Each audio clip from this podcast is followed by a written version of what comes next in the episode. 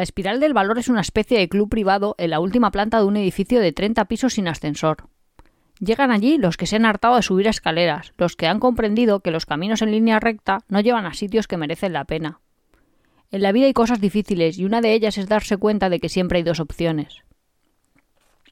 El que dijo que las malas noticias vienen de dos en dos era un optimista y un tipo con suerte. La verdad es que vienen de cinco en cinco, si me apuras de seis en seis. Vienen a palazos, hay una especie de maquinaria preparada para echar cantidades industriales de mierda en el mismo sitio, como si las hubieras encargado. Pero aun con todo eso, seguimos teniendo dos opciones. Siempre podemos elegir entre ahogarnos o nadar. Mejor, podemos flotar. Y quien flota, por lo menos no se ahoga.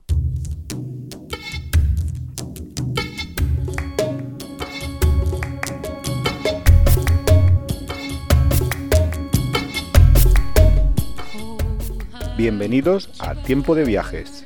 Este es el capítulo 27 de la segunda temporada y somos Iván y Nuria y hoy vamos a hablar... ¿De dificultades en los viajes? Más o menos.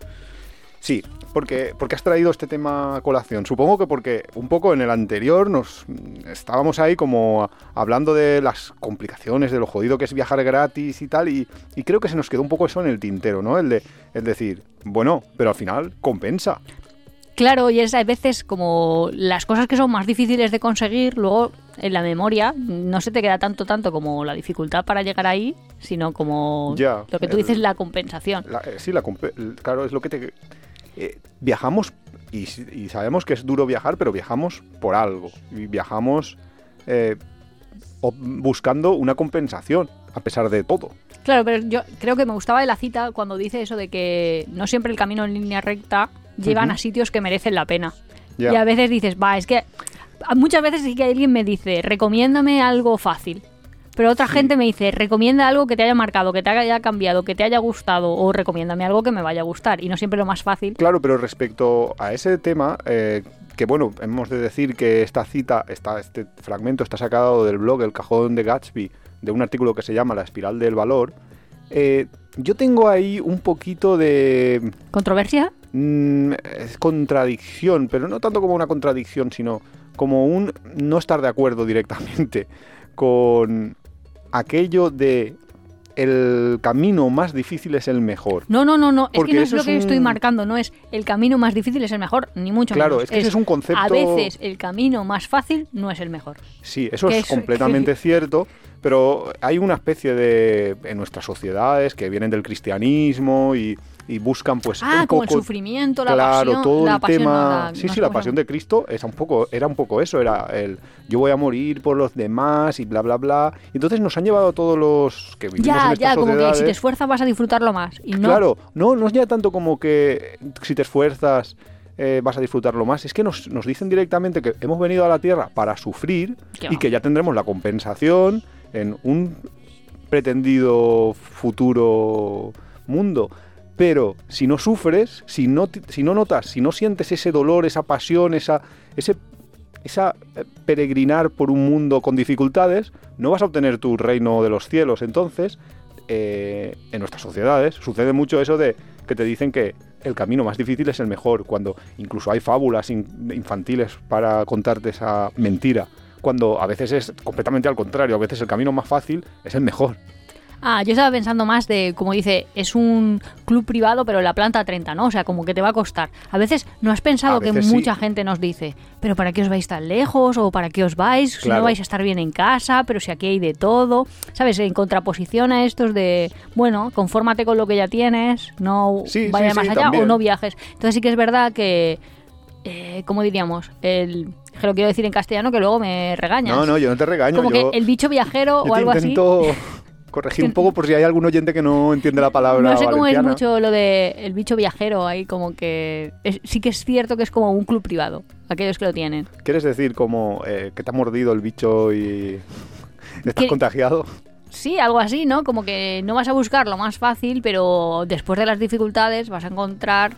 Hay gente que viaja completamente fácil, quiero decir. Pero que es viajar fácil. Yo tengo un amigo, eh, no voy a decir el nombre, pero tú sabes quién es, que él presume siempre de viajar muchísimo, de que ha viajado un montón y creo que no ha hecho ningún viaje que no sea con el corte inglés. Quiero decir, eh, Bueno, pero que es verdad que he viajado a lugares impresionantes. a- Pero aún así, da igual. Tú puedes ir por todo lo alto a Pero- Tulum. no, pero pero no es tus mismo. siete horas de avión No. no, te las quita ni Dios. Sí, hombre, los, y pero y las como siete no vivas en Barajas, Pero las 7 horas de avión, eh, puedes hacer 7 horas de avión o puedes hacer 7 horas de avión. Quiero decir que es verdad que el transporte puede ser un poco jodido, pero si luego vas, que te lleva un taxi hasta el lugar, que mm, te transportan el- la mochila, la maleta, pues la maleta porque él viaja con maleta. es más cómodo estar en casa. Mm, no, pero no, veas- no vas a ver, no vas a disfrutar las cosas que son a lo que vamos aquí, que son la recompensa. Buah, yo a veces me acuerdo de situaciones en las que me ha resultado difícil, pero luego sí que ha valido la pena. Yo me acuerdo ¿Por en ejemplo? Islandia. No, pues yo me acuerdo que yo nunca quiero ir ahí de senderismo. Me parece que todos los senderismos son iguales. De pues si vamos a estar ahí mirando el suelo a piedrecitas y llegando a un sitio. Pero no.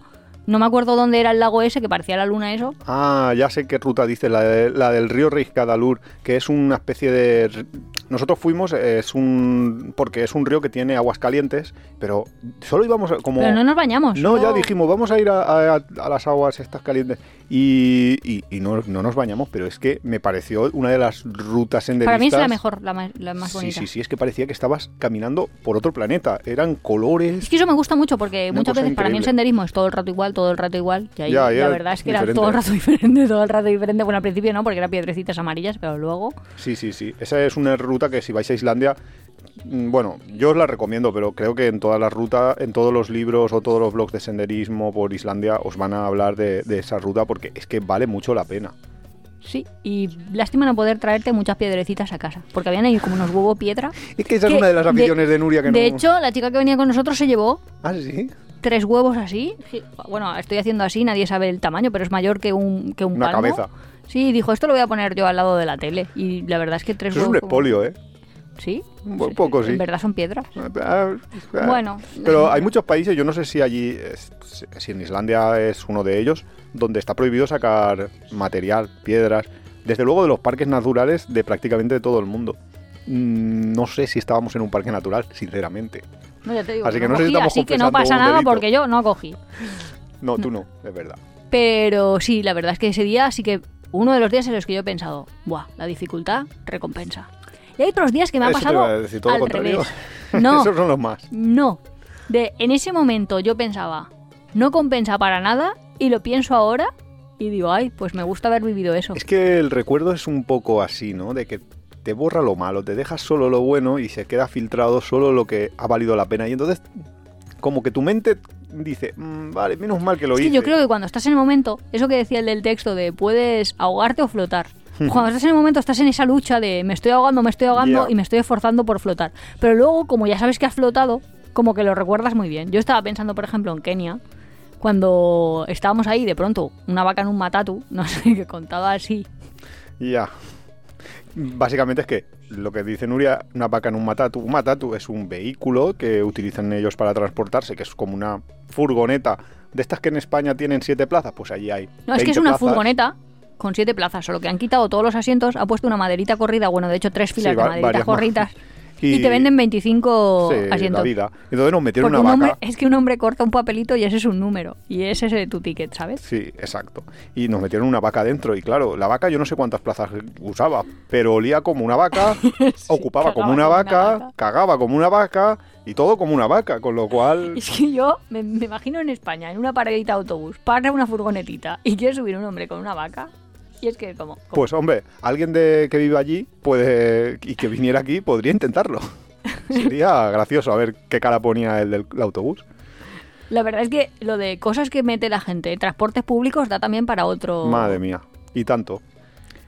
Pero bueno. ¿África eh, no te parece un viaje difícil? Claro, es que yo creo que mm, África es un destino que en general es de gran dureza, pero luego te compensa. Hicimos un capítulo sobre Senegal que un poco explorábamos un- o explicábamos un poco todo lo que es un viaje a África o, o lo que debería o podría ser un viaje a África mochilero. Evidentemente, si es un viaje con una organizada que te llevan, te traen, es una cosa diferente, pero es muy duro. Muchas veces es físicamente y emocionalmente duro, no, no solo físico. Es que como tienes que renunciar a muchas cosas, eso ya es duro. Claro, cuando, en hace pocos Luego programas hablábamos de, por ejemplo, que- de renunciar al agua caliente. Sí, luego tienes que eh, tener una gran previsión, por así decirlo, que no es como aquí que en cualquier sitio dices, no, no hace falta que me lleve tiritas que voy a encontrar, no hace falta que me lleve un jersey extra porque si hace frío encuentro. Allí es que es difícil encontrar cosas en muchos sitios. Te lo tienes que llevar todo y entonces Sí. es ahí como muy cansado, muy pensado. A veces, a veces es difícil encontrar y a veces es imposible. Claro, pero el que hay otros sitios muy fáciles, yo qué sé. No, Todo el sudeste claro. asiático muy fácil porque Sí, si tienes hambre de lo que sea, es que hay hasta galletas Oreo. Quiero decir que hay un 7-Eleven en Sí, cada sí, esquina. Es muy fácil. Que están todos comer, los productos. Pero en, en África no hay tiendas. En muchas, bueno, cuando decimos en África, en algunas A partes ver, de África. Quiero decir que a lo mejor No, vas a Argelia obvio. y es normal. No, no, evidentemente. Nosotros en, en Nairobi hemos estado en un centro comercial donde no es que hubiera de todo, es que había, era un corte inglés tal cual. Era, Bueno, era un Carrefour, ¿eh? Bueno, un y era el más grande de todo era- Nairobi. claro, pero era el más grande. Pero quiero decir que, había, que allí sí que puedes, en la gran capital puedes encontrar. Donde no vas a encontrar es una vez te metas pues, por los pueblos, las aldeas, la zona rural, es la que no, no tiene las cosas básicas que, tú necesitas. Y es duro. Yo recuerdo, por eso de una anécdota que nos ocurrió en... eh, bueno, nos ocurrió muchas veces, pero una ya fue marcada en Senegal. eh, entramos en un sitio que ponía pizze- eh, pizzería. Nosotros dijimos, hostia, pizza. ¿cómo Venga, me venga, no me acuerdo? ¿eh? ¿Cuánto tiempo sin comer una pizza? No sé qué, no sé cuántos. Bueno, entramos en la pizzería esta y nos dijo, "Eh, es que no tenemos pizzas. Y nosotros, vale, una pizzería que no tiene pizza, vale, bien, aceptamos barco. ¿Y Entonces nos ofrecieron pues una tortilla o no sé qué. De- dijimos, ah, Ah, vale, ya sé qué sitio es. Claro, genial. Una tortilla, pues hazme una tortilla, no sé qué, no sé cuántos. En general nosotros ya estábamos acostumbrados en Senegal como a esperar mucho tiempo. Cuando llegas Sí. a un restaurante, ellos tienen unos... De hecho, creo que haber vivido las experiencias africanas hacen que todo el mundo que habla tanto, tanto del Caribe y nosotros cuando fuimos al Caribe, Ya, es verdad, eh, en distintos sí. sitios, yo decía, pues no tardan tanto. no tardan a ver, tanto. Que, que van siempre- pausados, que pero en, no. en España había hasta un anuncio como que, que decía la frase ahí de me estás estresando. Sí. Como haciendo la gracia de que en el Caribe, pues que no, no les metas sí, prisa, que, van lentos. sí, tanto Cuba como México y todos esos Sí, iban eh, a ir súper lentos, pero no. Pero no nos pareció para tanto. Bueno, pero es que cuéntalo de África, que es Claro. que dice, te Entonces, voy a hacer una, una nosotros tortilla, ya veníamos un poco con el mindset este puesto de... Vamos de, a comer una de, pizza. de- de aquí, no, de, de que se tarda en comer, porque ya estábamos acostumbrados a locales donde ibas, pedías algo y tardaban como Una media hora. hora, una hora en servirte. que eso es súper raro porque te tienes que acostumbrar porque si no pasas hambre. O sea, tienes Claro, que ir al tienes que restaurante ir un poco antes, de que ¿eh? tengas hambre. Sí, sí, sí. Eh, que bueno, que dentro de lo que cabe, pues tampoco es un gran problema, pero ya sabes que va a ir muy lento y te tienes que llevar la baraja para ir jugando o haciendo, Sí. o te llevas el diario de viaje o algo para ir entreteniéndote en aquel momento. En, ahora me llevaría el móvil, supongo. Pero no creo que hubiera internet. Eh, bueno, tú puedes, sí, bueno, en algunos sitios habría, no sé, depende De- de, la ciudad si llega a la cobertura. No, en ese sitio era bastante difícil. Bueno, total, que est- estamos nosotros en la pizzería, esta que no es pizzería, y le pedimos pues la tortilla. Solo había una además, persona atendiendo. ¿Cómo son los negocios? Porque en verdad, en en el patio de tu casa con, dos- o sea, con una mesa de plástico y dos sillas ya tienes un restaurante. Exacto, sí, sí. ¿Qué dices? ¿Y esto es el corral de una casa? Pero bueno, Continúo. La cosa. Pedimos nuestra tortilla y, por supuesto, eh, nos ofrecen también no sé qué, no sé cuánto, y nos dan la, típica, eso siempre lo tienen, una Coca-Cola, una Africa Cola o cualquier bebida refrescante. Por supuesto, refrescante, esa bebida nunca ha visto una nevera, pero bueno. Total, que estamos ahí media hora esperando y el que atendía el local, que solo era uno, el cocinero, el todo e- era uno, a la media hora sale por la puerta y decimos, hostia, ¿dónde va este? Lo vemos llegar un cuarto de hora después con unos huevos. sí. Nosotros, ostras, espérate, que ha ido a esperar a, a- a que esperar a que las gallinas pusieran los huevos. Bueno, no pasa nada. No me acuerdo de qué era la tortilla, pero lo vemos salir otra vez al cabo de un rato y viene con otro de los ingredientes. Iba comprando los ingredientes en función de lo que iba pensando que necesitaba. Claro, Pero es que... tardamos dos horas en comer. Sí, sí. Y decías, pero no me puedo levantar y no me puedo ir porque si voy a otro sitio va a ser a ser- va a exactamente empezar el igual. proceso, claro, va a empezar todo el proceso de nuevo. Vamos a tardar una hora, las dificultades no vienen de dos en dos, vienen de cinco en cinco. Si me voy a otro sitio, sigo igual. Empiezo otra vez el proceso, de me vuelvo a poner en cola. La verdad es que África es un poco así. Es duro, es duro viajar por Y África. sobre todo que no te puedes comprar galletas ahí para ir entreteniéndote un paquete de papas o Claro, tal. a veces sí que hay tiendecitas pequeñas donde Sí, tienen ya vas cositas y vas sí. aprendiendo un poco que en esas tiendas es donde Tienes puedes conseguir y tienes que cargar y siempre tienes que ir con la mentalidad de llevo algo en la mochila por si acaso. Pero bueno, contamos un poco eh, también en el capítulo de Senegal, que os lo recomendamos muchísimo, pues la experiencia de moverte por África. Es que hacer 100 kilómetros en África no es como aquí que dices 100 Y kilómetros, una Uganda hora. Y en todo. ¿Cómo? Y en Uganda, en todos los sitios. Claro, en África he dicho, en general. Eh, una hora, 100 kilómetros es una cosa europea en, en África. Un 100 kilómetros puedes tardar perfectamente 3, 4 horas en recorrerlos. Es, es duro, es, es muy duro África. Y, y- pero no, yo no diría que Pero África... no sé si compensa o no compensa. Cuando lo piensas con el tiempo te compensa, pero sí. cuando llegas a esa noche, ¿sabes lo que te quiero decir? Necesita un pozo para que te compense. Ah, sí. Hay otros sitios que no, hay otros sí, sitios que es compensan inmediato, directamente. ya. Sí, porque a lo mejor estoy pensando, yo qué sé, en sitios donde puedes tener Bueno, solo no, de mal espera, de espera, un altura. segundo, un segundo. África también tiene safaris, por ejemplo, y yo cada vez que, que acababa Sí, un es safari, cierto. y es durísimo el levantarte a las 6 de la mañana, el ir, el tal, pero, ostras, Es ostras, sí que a compensa. veces no te pasa, en los viajes te pasa más que en la vida real. Que vives una cosa y sabes que la has, reco- o sea, que la has guardado en tu de, eh, uy, que la has guardado en tu memoria de largo plazo.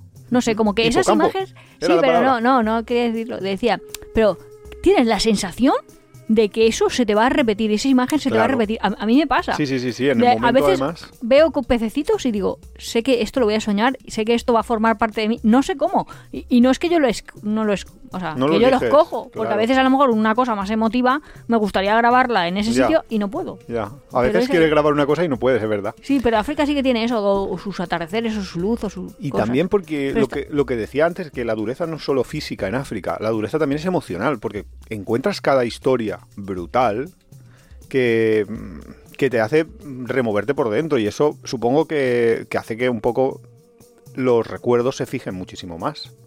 Porque Claro, una porque es cosa una historia de desigualdad, total. Claro, De pero- desigualdad de oportunidades. Claro, De gente que te está contando su vida y dices, madre mía, qué suerte tuve de nacer en, en, el otro, el otro lado del mundo". estrecho. Sí. Claro, y, y la dureza física yo creo que se olvida muchísimo más fácil. La dureza emocional se queda más y te impregna muchísimo más. Entonces, por eso es, es como la diferencia.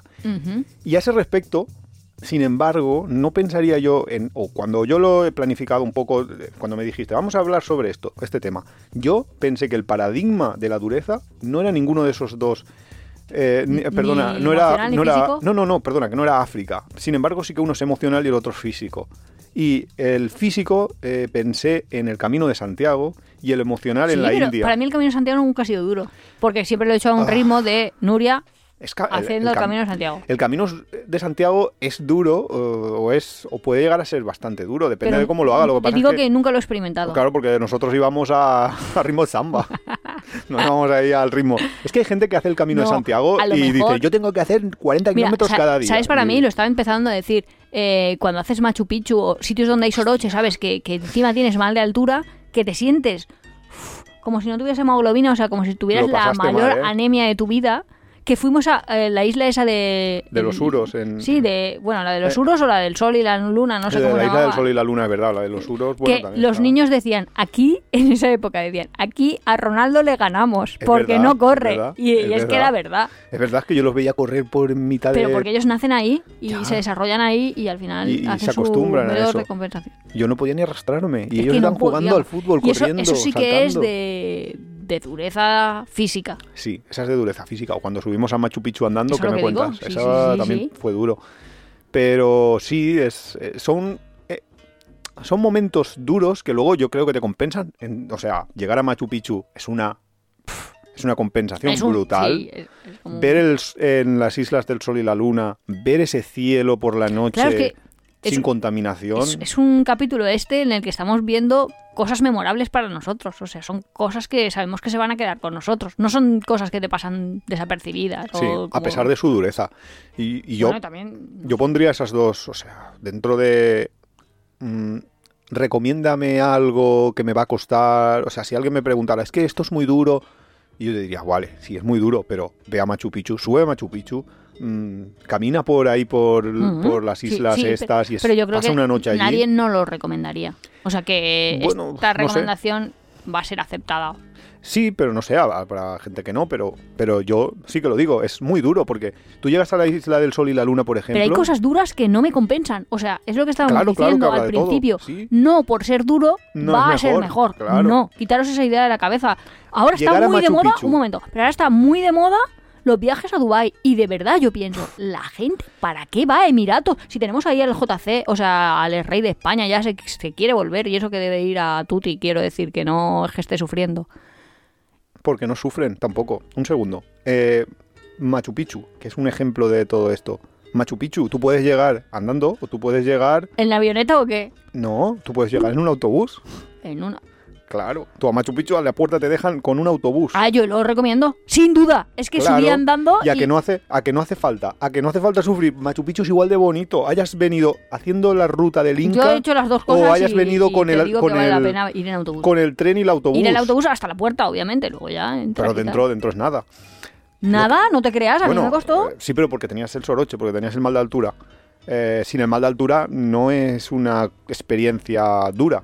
Mm, Depende es una de cuando- experiencia durísima, si yo, yo considero de Ya, pero es que yo, yo, por ejemplo, tuve el mal de altura justo en Puno y a mí, en Puno, yo me quería morir y tú estabas tan ricamente, o en, en el Valle del Colca. Y sin embargo, nos pasó al contrario, a ti te entró el mal de altura en Machu Picchu y tú te querías morir, pero yo estaba tan ricamente, yo, y me acuerdo que tú te quedaste tumbada en el césped y yo me subía por ahí, por las montañas. Tumbada de césped con, con dificultad respiratoria, Eso es verdad. al borde de la insuficiencia respiratoria. A- a- eso así es. Y eso que había oxígeno, ¿eh? No, No, pero muy alto no. Si subes muy alto, la capa de atmósfera más flaquita y sí, sí, lo- lo- menos. pero lo digo porque Ah, tú que siempre no te quejas de que la- las habitaciones de... oxígeno. Exacto. No, pero lo que estaba diciendo. Dureza no es sinónimo de, De mejor, bueno. no, y el, nunca, el paradigma es Emiratos, Dubai, Sí, Emiratos... no sé qué, que dices, pero ¿para qué va la gente allí? Me lo expliquen. Pero porque la gente no sufre. Cuando tú vas a Emir- cuando nosotros ¿Cómo que la gente no sufre? a ver, cuéntalo bien. Cuando nosotros fuimos a Emiratos Pero si era pleno veces. agosto, ya, pero casi siempre ha sido en agosto, pero la primera vez es que fue pleno agosto en Ramadán y era un calor si- insufrible, iba a decir, si no es el ramadán, es el calor. pero es que no podíamos ni beber. No, no, Intentamos no, no. beber agua y- Comprando agua en la tienda Que- y ya nos dijeron no podéis beber. No. Sí, y luego intentamos beber Y medio escondidos en un portal y vino un, un hombre que nos vio a lo lejos y se vino corriendo como para decirnos, pero ¿qué hacéis? No sé qué, no sé Es cuánto. que yo creo que para ellos debe ser eso casi como Un castigo. Es que es un enseñar el culo en una castigo. procesión o algo así, ¿sabes? Dicho así ha sonado bestial. Bueno. Pero que, ¿sabes lo que te quiero decir? De no, no puedes hacerlo. Ya, pero... Y, y tú dices, ya, pero es que Yo no mi, creo mi organismo necesita refrescarse o morir. Claro. Es que, claro, nosotros no estamos acostumbrados a tanto calor, a tanta sequedad, y ellos sí. Y tampoco estamos Entonces, acostumbrados a pasar todo el día caminando, haciendo actividades normales sin ingerir Sí. ningún alimento ni ninguna bebida. Y eso es Dubai, pero también es cierto que esa es nuestra realidad de Dubai, pero habrá gente que no saldrá del aire acondicionado, que irá en taxi, porque nosotros íbamos, los locos de nosotros, íbamos caminando. A veces íbamos en taxi a la cosa esa, alguna vez, alguna vez ya dijimos, mira, tenemos que coger un taxi porque morirse. Eh, pero íbamos básicamente caminando entre hoteles, entre rascacielos, y era morirse. Y habrá gente pues que no, que pillará un taxi siempre, llegará... No un- tiene nada, os lo digo. Yo Tiene rascacielos simplemente. Pero y tampoco tiendas, tanto. y tiendas de lujo. No, pero vamos, que tú me dices, vete a París. Shanghái, Dubai, París. en serio. Shanghái, Dubai. Y es como si ahora me dices, no sé, dime un equipo de fútbol que sea bueno y el Villabotijo de abajo. Es que no, no, no tiene... Comparación. No hay comparación. Es que no puedes comparar. A ver, Dubai arquitectónicamente tiene algunas cosas interesantes en Tres cuanto a los tonterías. rascacielos. Te estoy pero- comparando con Shanghái, ¿eh? No te pero lo es estoy verdad comparando que- con Valladolid. Mm, No sé, yo en verano no me iría a Dubai, sin duda. No volvería a irme a Dubai, porque es que es morirte. Y mucho menos iría en Ramadán, porque en Ramadán es... Es que, en serio, a veces íbamos a restaurantes y parecía... Las, las películas estas de la ley seca, que te abren la puerta así como mirando ahí No, con, es que con parecía... recelo, es te que cierran la era. puerta. Ten- Sí, sí, ¿eh? Y dentro, Y no admitían a todo y el dentro mundo. solo estaban los, los los turistas, que eran los únicos a puede los que admitían en los, en los restaurantes, en los pocos restaurantes que estaban abiertos durante Que eran el de hoteles de grandes cadenas. Sí, pero pero vamos, era duro, o sea, era yo también lo Es recuerdo como un duro momento y no compensa. Porque luego a Exacto, veces tenemos duro, y no compensa. A ver, dime un duro compensa. ¿Cuál cuál te viene así como a la cabeza? Pues yo que sé, a lo mejor irte hasta Tromso, que me parece hacer la más de lejos, quiero decir que tienes que subir y subir y subir, que tienes que coger dos aviones para llegar. Tromso, Noruega, ya, pero bueno, no. Y luego ver la aurora te compensa. Claro, hombre, claro. Y además que- hace frío, hace mucho frío. Luego no sé por qué también estábamos en las casitas esas de madera, súper recomendables en el camping, pero estaban haciendo, no sé, como reequilibrado, no sé qué, que apagaron toda la, sí nos- compen- la una noche, es una verdad. noche. Estábamos en mitad de la. Que ya nos dijo la chica, oye, que habéis reservado esto, pero es que este día es el día de, no sé, como ellos lo decían, de... Sí, que tenían que, que que vamos a quitar toda la para- electricidad y si no hay- y nosotros no pasa nada, no, no pasa nada, llevamos linterna y la mujer ya dijo, no, no, si es por la calefacción. Exacto. igual vives ahí a, Y, y nosotros no nos lo esperábamos porque, a claro, menos 8 a menos 30 y hace ha- frío. hace frío, hace frío. Pero nosotros veníamos con nuestros sacos de dormir, eh, estábamos dentro de una casa, no, no, no podíamos imaginar el frío que de verdad que iba a hacer. Encima nosotros íbamos con una amiga, Nuria y yo, nos metimos en la misma cama y la pobre chica tuvo que sufrir el frío ya sola. La- bueno, le pregunté luego, pero bueno, la verdad es que hacía fresqui. Hombre, esa noche Pero fue es brutal. un frío que compensa. Pero compensó, porque es que veías unas o, o cosas. el rato que estabas ver fuera. las auroras boreales es sí, brutal. Y los, y los ríos Exacto, congelados. Exacto, no sé. o, el, o el tiempo por la noche, mitad de la noche, estar ahí fuera. Temperatura muy extrema siempre es difícil que compense. Sí, porque aquí hemos puesto dos ejemplos, el Sí, de sí. Dubái hacia el calor y el de... Es difícil que compense, pero en ese caso sí, Sí, que me pasa. pero ¿y qué me dices de la India? Porque antes te lo ponía yo como los dos paradigmas, el de la dureza física, el camino de Santiago, y la India, dureza mental, porque es que acabas hasta los huevos, es que te hartan. que los indios India, son muy hemos dicho, mira, cansinos. la India tiene tres problemas. A ver, No el sé. uno. A ver, vamos a hacer amigos. Si hay algún indio escuchando, que llame. Vale, pues los indios, no sé si porque se han desarrollado en sociedades con mucha gente, no conocen el espacio vital. Quiero decir, tú puedes estar perfectamente esperando un tren y viene una persona y leyendo un libro y se pone a leer tu libro, pero es que está vacío el banco y se te sienta casi encima. O sea, es que en, Y anda que disimulan cuando te están mirando el libro así por encima en de... serio, pero que eso es súper raro, eso aquí no lo podrías hacer. Tú, tú de estás en una estación del tren, todo vacío, una persona sentada en un banco y vas y te sientas y que le estás tocando con la piernita la piernita y te dice, pero esto, esto es acoso. Es que, es que os podéis imaginar lo alucinante que es. Que Y eso que son a lo mejor pequeñitos. solo hay un banco, o sea, hay un banco y solo hay una persona, tú, sentado, leyendo tu libro y se te sienta pegado. Pero pegado significa tocándote. Y encima se gira sin disimulo a mirar tu libro en español. Un libro en español, señor indio. Que, que Langoleros, ¿o usted no sabe español. Porque yo le intento hablar español y no, lo habla. ¿Qué coño hace leyendo mi libro? Pues que eso. solo tiene letras, Luego, no tiene eh, dibujos. Como el control de plagas, que no es control de plagas, es que las enfermedades infectocontagiosas funcionan. Van vamos, como- que- libres. sí. Como el COVID ahora por aquí. Pero Ni más ni más. menos. Sí, la verdad es que es jodido. Y luego otra cosa. Y luego la comida, que No, es la tercera no, no. punto fuerte. Bueno, punto a mí me, la comida de la India, a Y mí no me la toques, que a mí me encanta. La parte que compensa, porque hay partes que son bonitas.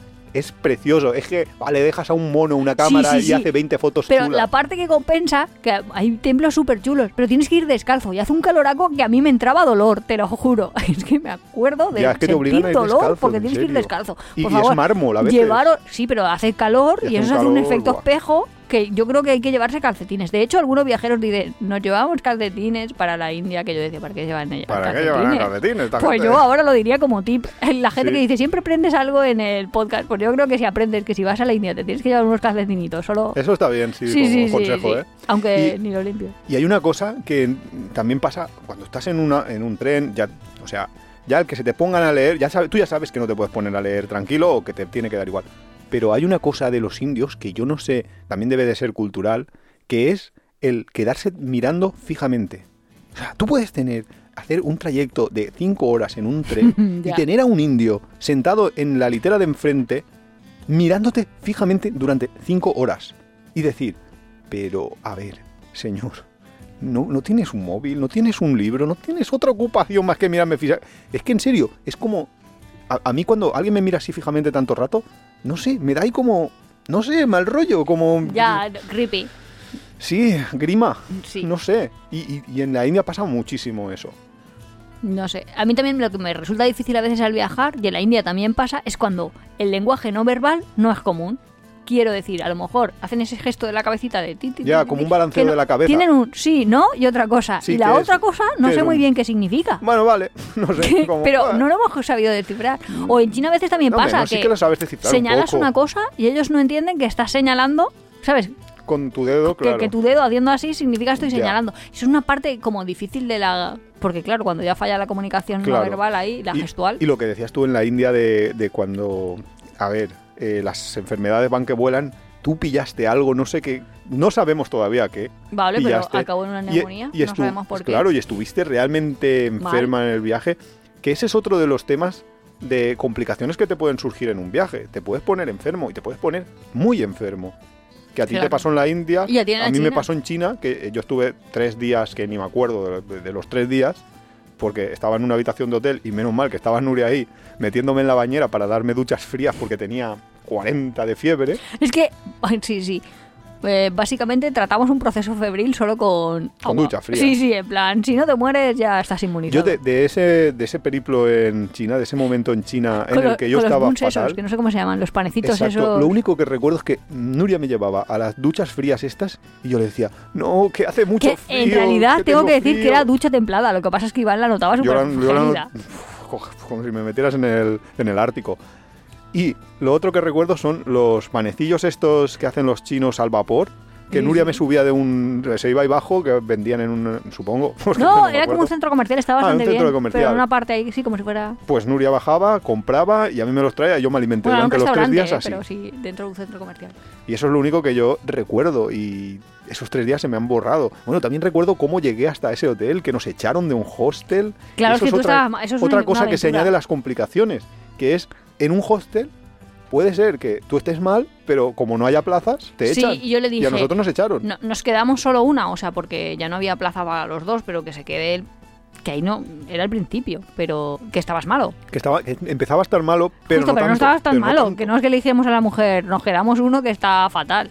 Y la mujer dijo, no, no, y tuvimos que ir. Y nos tuvimos que marchar y... Pero también te creces en las dificultades, porque yo de normal Claro que soy sí. la maleta que diría un amigo nuestro sobre su mujer, un saludo, que es en plan, a mí me llevan, ¿sabes? A mí yo, yo estoy ahí, a veces estoy en una ciudad y no sé ni cómo se llama, ni si está al norte o al sur. Ahora me gusta ir, como ponerme en Google Maps, saber dónde estoy exactamente, pero más por juego que por otra cosa.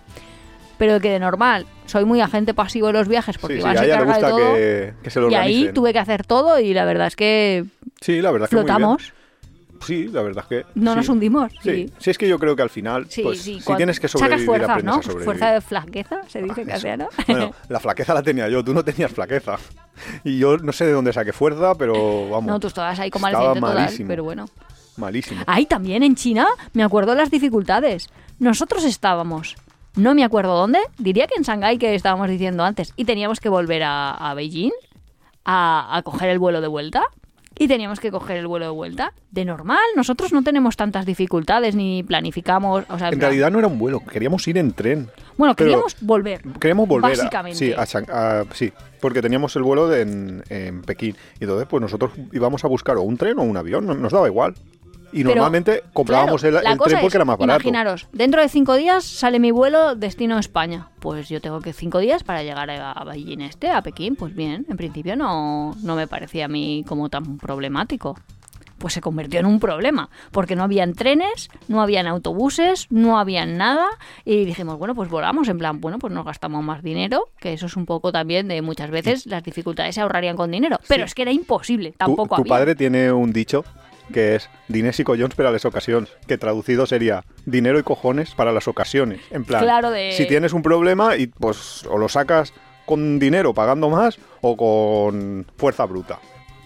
Y en esa ocasión lo que nos pasaba era eso, que nosotros queríamos cualquier cosa, cual- buscábamos una solución, íbamos a la agencia de viajes Claro, y le decíamos, queremos ir a Pekín, desde aquí, desde la ciudad.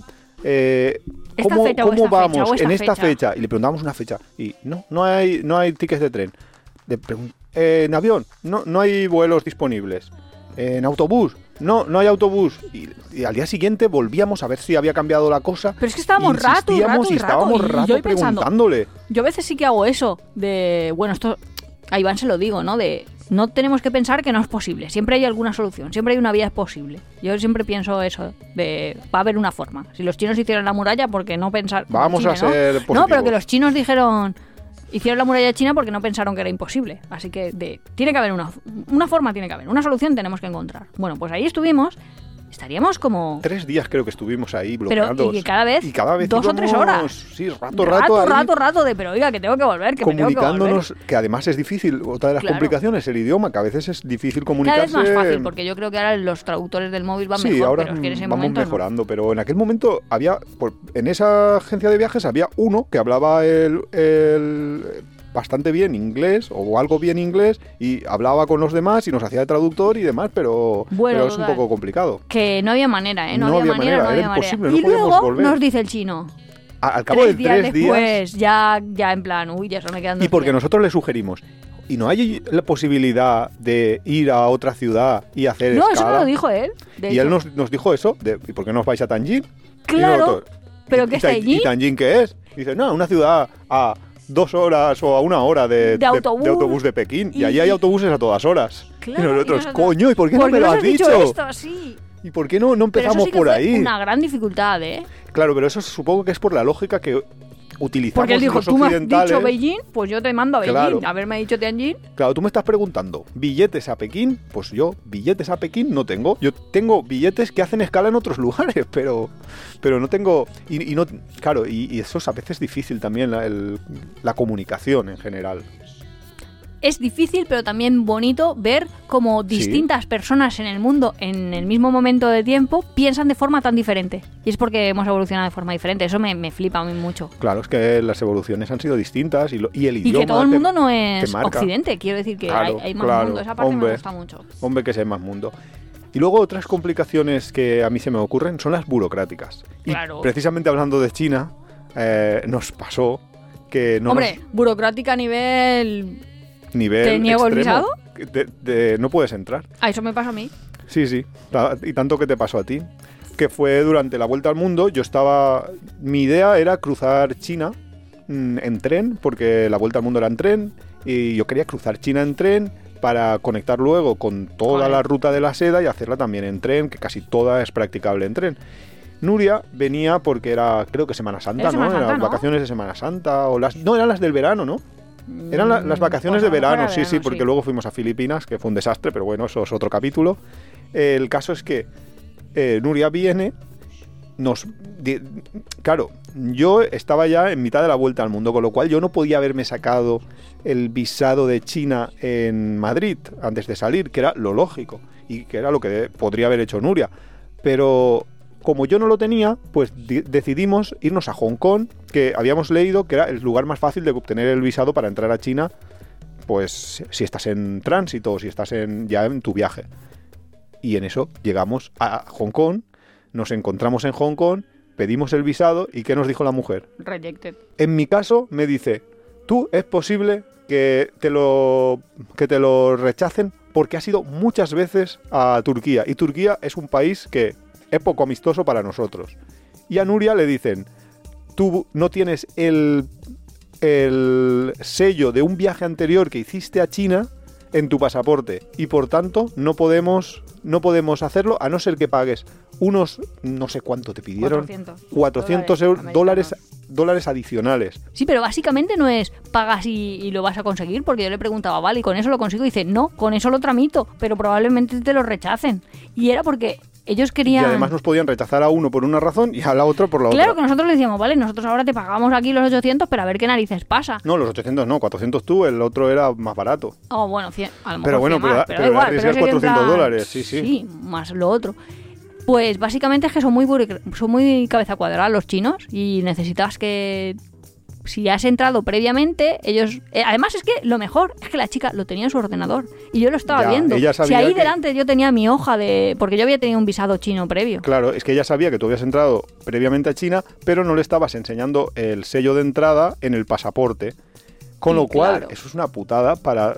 hay que saberlo. en el mundo chino debe ser una putada. Porque Bueno, aquí- pero para todo el mundo, porque tú imagínate que has ido a... Porque el, el pasaporte se suele renovar cada Diez X años, años, sí. 10 años normalmente. En España es 10 años, en otros países hay otra.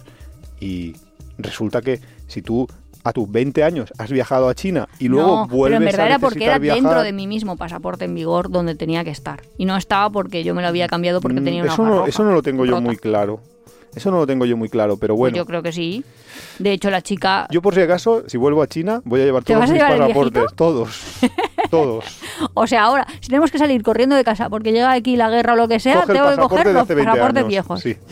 Mm, Vale. Y, y encima no le va a valer escaneado, en plan, bueno, No, eso seguro está todo que en no, el drive. seguro que no. Vale, Pero bueno. pues un trabajo. Pero pues sí, bueno. eso son dificultades. Pero Sí. es que esa no es una dificultad. A mí no me estaba gustando la anécdota porque no es una dificultad de estas de ¿Cómo en las no? dificultades te creces. Porque luego, Bueno, es que ahí no puedes hacer nada. claro, es ahí frustración, frustración. No es te flotas o, ahoga- o te ahogas. Y eso es una de las cosas que a nosotros de normal sí que tenemos identificada y no nos gusta. ¿Cuándo no nos gusta? Generalmente. Cuando depende de otro totalmente Ya, el que- destino. sí. Quiero decir que... Cuando no está en tu y mano la la- burocracia eh, te marca mucho eso. Claro, es que la burocracia es que estás fuera completamente de tu propio control. Es lo que el otro quiera y, a- y muchas veces absolutamente arbitrario. Claro, pero que has perdido eso, has perdido el control. Que eso pasa muchísimo en las fronteras. Cuando llegas a una frontera, si el... eh, si te pilla de, con el pie cambiado al guardia que tiene que a- aceptarte o no, puedes tener realmente muchísimos problemas. Claro, yo nunca lo pensaba antes, hasta que pasó eso que ya hemos contado de que en vez de tú salir en un avión tu cara, salía el Ah, sí, monjito sí, lo este del budista. monje budista. Sí, sí.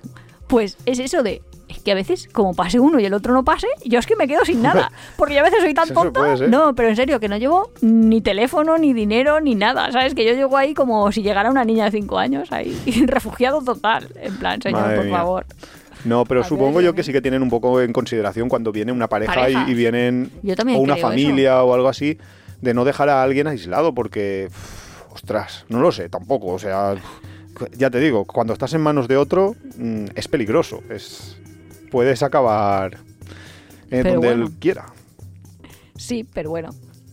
Y luego a más dificultades, no sé, tenía yo aquí mi listita de dificultades. Algunas veces intentamos evitar dificultades un poco lo que decía, si planificas mucho o si haces que otro lo haga, ¿Qué significa? O sea, como cuando yo planifico y tú estás tumbada a la Bartola. no, como cuando te compras un paquete cerrado de un viaje y entonces ya no tienes dificultades. sí, justo. Eh, pero Pero claro, es relativo, es relativo porque yo iba a decir que eso es como en eso es general un arma de doble lo filo. pensaría, pero para nosotros igual no nos cuadra mucho. Porque nosotros sí que hemos probado lo de viajar, o sea, al principio de ya hubo un momento ya que lo hemos contado varias veces que ya dijimos es imposible, o sea, nosotros no nos llevamos bien con los guías. Señores guías, no es por hacer amigos con ustedes, Pero, pero, porque no son guías, son vendedores o, o yo qué sé. Bueno. Portatiendas. Portatiendas significa te llevan a tiendas. sí, no nos llevamos bien con gente que nos hace perder el tiempo en los viajes. Entonces, yo recuerdo perfectamente que uno de los viajes que hicimos en, eh, en, esta, eh, en ese momento que hacíamos algunos viajes por libre, otros viajes organizados, y, y, oye, no hacíamos los viajes, eh, organ- o sea, no hacíamos, por ejemplo, este viaje por libre porque nos resultaba muchísimo más caro, como no existían las low cost. Como es que Túnez, nosotros, por ejemplo. nosotros somos de otra época. No existían las low cost y a lo mejor un vuelo te salía, pues, por ejemplo, yo estaba pensando en Turquía, en, Ah, el, en en el viaje del Turbo Turquía. El vuelo te salía por 500 euros por persona. Ya, y luego comprarte y el comprabas un paquete- paquete por 350 Sí. que te incluía las noches de hotel, el transporte, el tal. Eh, la visita a Capadocia, no sé qué. Pero qué coño está pasando aquí? ¿Cómo, cómo Sí, porque puede los ser turoperadores conseguían. Claro, compraban packs y entonces Y ya, a Canarias también era antes. Ahora no lo sé, pero antes A- era mucho no, más no tanto. barato, ¿eh? Claro, ahora no tanto porque Ryanair también te vuela a lo mejor por 20 Ah, verdad, euros, es que- 15 euros. pero Y antes no te pasaba eso, que te- tú te querías ir a Canarias y el vuelo a Canarias te costaba 300 y el pack completo de la semana te costaba 350. Tía, no me compensa, no, no tiene ningún sentido. Y lo claro, que estaba... pero eso te iba a decir, que quitamos las dificultades porque nos las hacen los otros, pero luego nos parece más difícil al final, o, o al- bueno, no sé, más difícil quizás no no, es más pero difícil, pero, pero no te gusta, es más duro porque tienes, Mm. por ejemplo, el viaje este que ellos mismos, los propios guías, lo llamaban Turbo Turquía. Y era porque que se pillamos llama Turbo Turquía. Claro, que pillamos un paquete que en una semana yo, tú llegabas y veías eh, Estambul, media hora, una hora, dos horas, las que esto, porque encima el vuelo llegaba por la tarde y a la mañana siguiente salías de Estambul, te llevaban a Pamukkale, a un par de sitios de la costa, a Ankara, a eh, Capadocia. O sea, En una Claro, semana. pero es que, mira, en una ese viaje, semana. el, el turoperador creo que por poquísimo dinero más, pero poquísimo dinero más, igual era 20 euros más, 50 euros más, no lo sé. Lo podías hacer igual, pero volabas, o sea, con vuelos Sí, internos, con pero se habían acabado, obviamente, cuando nosotros lo miramos. Hmm. Y entonces era solo de opción en autobús. Exacto. Y económicamente no te valía la pena porque te perdías tiempo en cada una de las ciudades, claro, te ibas en autobús, pero es que era lo que había. Y nos vimos toda Turquía. Nos vimos toda Turquía en una semana. Claro, eso era un estrés de viaje. Bueno, nos vimos toda Turquía en una semana y tiendas de alfombras, tiendas de, de Justo, yo me estoy acordando del Pamukkale, que es súper chulo, y la gente que se pasa ahí como dos días y yo me pasé como media tarde. En serio, solo nos enseñaron ahí como la foto al hacer, y eso que no era época Instagram todavía. Haceros las cuatro fotos y nos vamos corriendo que tenemos que ver una tienda de alfombras. Oye, sí, sí. cosita buena. y la gente compraba alfombras, que eso era lo peor, que nosotros decíamos, pero ¿por qué les compráis? Que, que eso los, Claro, los es verdad, a la gente no le le compréis gustaba. nada, si es, si esto es un timo todo, si luego lo, lo vais a conseguir esto en... En el eh, Ikea en- venden. Bueno, en el Ikea a lo mejor es también caro, pero cuando llegues a Estambul te vas a una tienda de alfombras, los compras en la tienda sin comisión del guía y lo tienes. Y encima no tienes que transportarlas porque esa es otra. Íbamos con un autobús y el autobús acabó hasta los topes, ya no cabía nada más. Parecíamos ahí.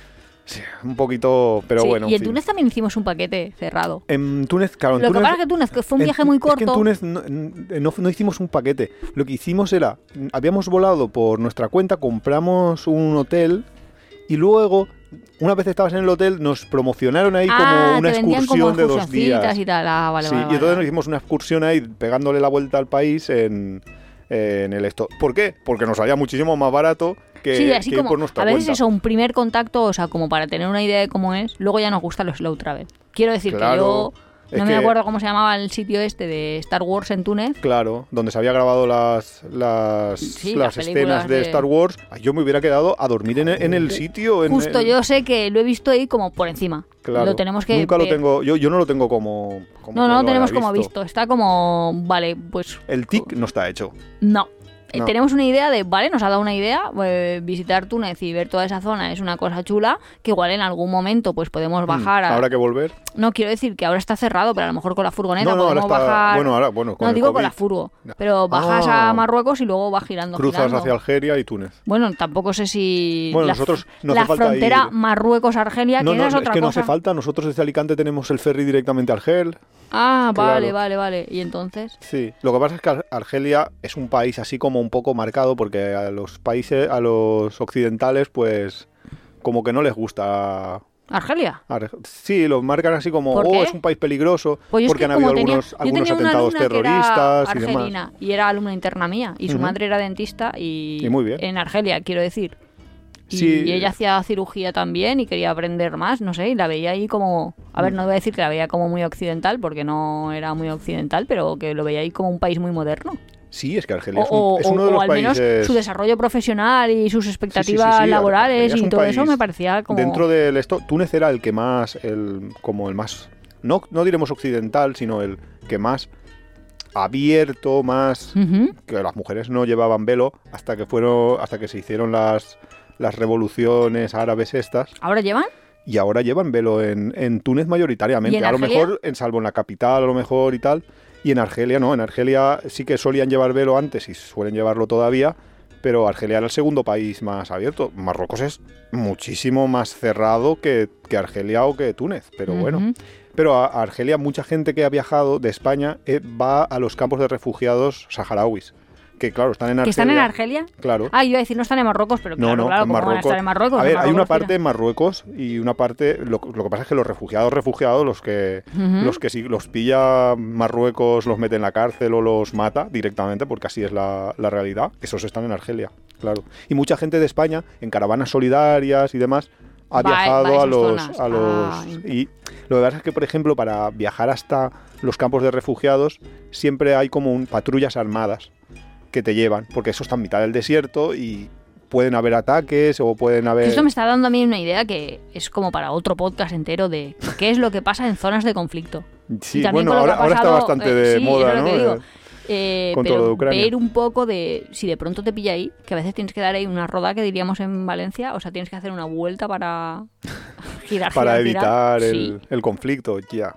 En- Bueno, entonces así, ¿qué diríamos? ¿Que te gustan las dificultades o que las rehuyes? Pues un poco lo que, lo que habíamos dicho al principio, ¿no? Que las dificultades a veces son necesarias para conseguir un, un objetivo, pero que si se puede conseguir ese mismo objetivo o se puede llegar al mismo lugar sin dificultades, Mira, yo tengo un amigo que pues decía bienvenido que sea. bajo presión se estudia mejor. Pues yo también Hombre, tengo, sí, eso es verdad. ¿vale? Pues también creo que una dificultad, si no llega a paralizarte la frustración que vas, que te hace sentir, luego te sientes muchísimo mejor. Yo me acuerdo cuando me escapé del campo de concentración de Auschwitz, que yo ya es que soy conocida como La que se Nuria, escapó. la que se escapó, escapadica o como se diga. Sí que es verdad que luego me sentía súper bien. O sea, cuando superas... Hombre, el subidón que te da... Sí, pero si superas una dificultad, o yo qué sé, a veces si se te pincha una rueda y te persiguen los animales, no sé qué, no sé cuántos, que también lo hemos contado en mitad de, De África, de un safari. sí, de un safari.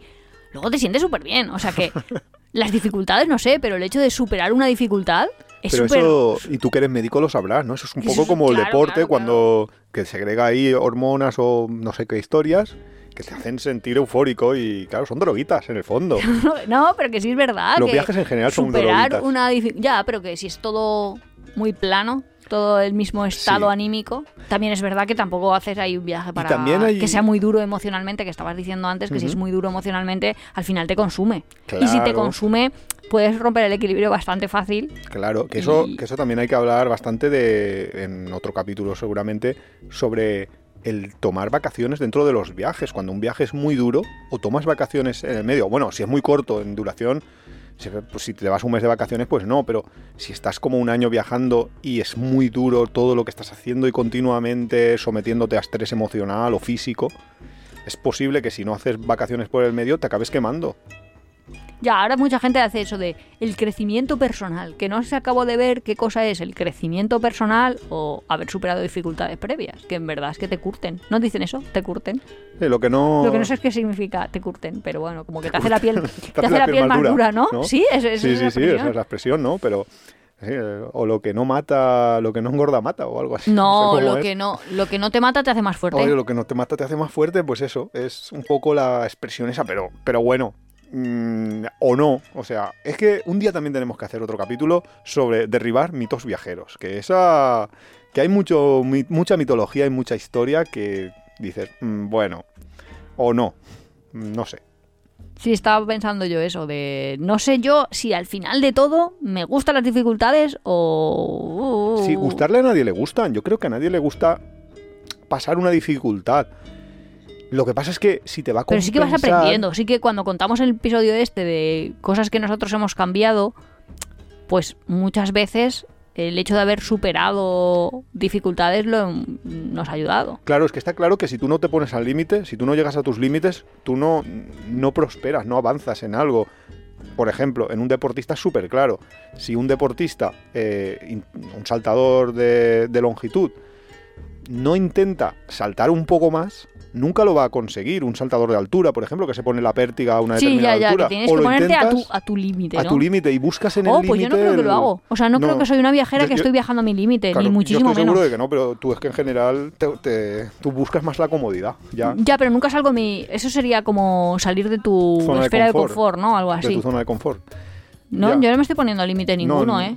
Ni en mis próximos viajes No, planeados no te estás tampoco poniendo límite límite o no ninguno. intentas superar tu límite. No te pones ahí a, como a como tu barrerita.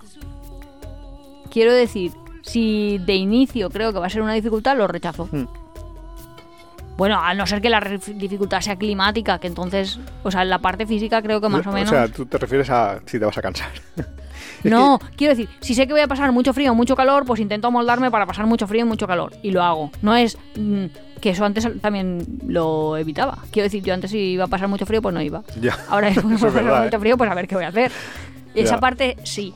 Pero si voy a estar todo el rato teniendo problemas, teniendo problemas, o Ya, buscas evitarlo. no, no tener problemas que estar superando problemas. No soy ahí la persona de...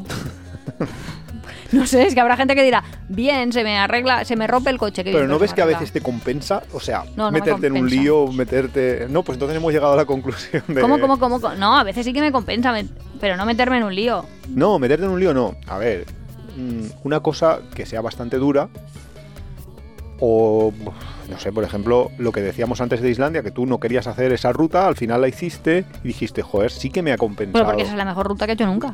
Porque quizás no has hecho otras. Y porque has- No, has- que podemos hacer, si queréis hacemos una encuesta, ¿eh? No, Ya que eso mola mucho, ¿eh? Claro. mola mucho, ¿eh? Pero bueno, también es verdad que luego fuiste al Camino de Santiago y, vale, como si nada. Es que yo creo que la cosa es, a ti no te costó el Camino de Santiago pues porque simplemente cuando nos cansábamos parábamos y ya está. Entonces, muchas veces, y, y eso es una forma de evitar para en un viaje, que, que tú puedes decir que no, tú no tienes como que Ya, demostrar no nada a nadie. entiendo, a ver, no entiendo esta asociación de crecimiento personal someterte Ah, a una no, yo tampoco lo creo. O sea, a mí los coach, o sea, odiadme, señores coach, pero es que eso es una gilipollez. Pero quiero decir, yo he estado, me esta- estaba pensando eh, en el viaje este a Filipinas, que estábamos en el barquito ese. A Vale, mí eso, eh, Eso, espera, lo, lo traduzco yo al mundo. crecimiento? significa que, su- que nos pillamos un barco desde Corón hasta para ir hacia Manila, hacia la isla principal. Eh, pues un barco de dos días, una noche o dos días, dos noches, no recuerdo. Y claro, eh, era un barco lleno, no. Lo siguiente, encima pillamos la opción más barata, con lo cual estábamos en un barco no sé con cómo una barata litera. era porque costaba lo mismo que volar.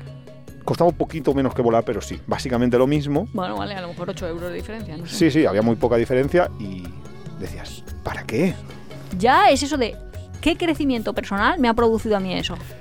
En realidad, pues ninguno. ninguno. Haber tenido la experiencia de haberte subido en un barco repleto de locales, en un... Y, y con la posibilidad de coger 30.000 infecciones. Uy, últimamente estás tú con las infecciones, ¿eh? Pero si es que no habían duchas, No había nada. Es que no, bueno, sí que habían duchas, pero es que no te Es podías meter de tan mar, marrana estoy en un viaje y digo, pero esto es la cárcel. Quiero decir, este es eh, el pago de mis pecados, es mi penitencia. Que eso también pasa en los trenes de, de la India. Ya, pero es que a veces dices, esto es una penitencia, llegar hasta el sitio. Lo que pasa es que luego, si llegas al sitio y te compensa, pues supongo que se te compensará un poco, pero si hay otras formas. En cuanto al transporte, yo creo que las dificultades del transporte no son las a, a ti lo del transporte... A no que ser que sea muy difícil llegar a un sitio para que sea maravilloso. Así que en conclusión, eh, yo creo que más o menos hemos contado un poco nuestra visión de cómo es el esto, contándonos vosotros qué pensáis, ¿vale la pena el esfuerzo, esforzarte para conseguir un... o sea, para llegar a un sitio, para esforzarte viajando con unas condiciones precarias, sin dinero, ¿vale la pena? ¿Merece mm, el esfuerzo que vas a tener que, que llevar? Ya, pero ¿cuál es la contrapartida? No viajar. Ah, no- sí. no llegar O al destino. Si, si la cosa es Pues o eso. no, la cosa. No, no, pero no era esa la Eh, dicotomía para, que yo estaba para, a mí no me- planteando. a mí no me lleves. No, yo no estaba planteando esa dicotomía, yo estaba diciendo. Elegir métodos alternativos de transporte vale la pena sobre algunos más cansados. Pero no me quites los viajes. Claro, Nos vemos la semana que viene. claro, si la contrapartida es no viajar, siempre hay que flotar. Hay que flotar. Hasta la semana que viene. Hasta la próxima.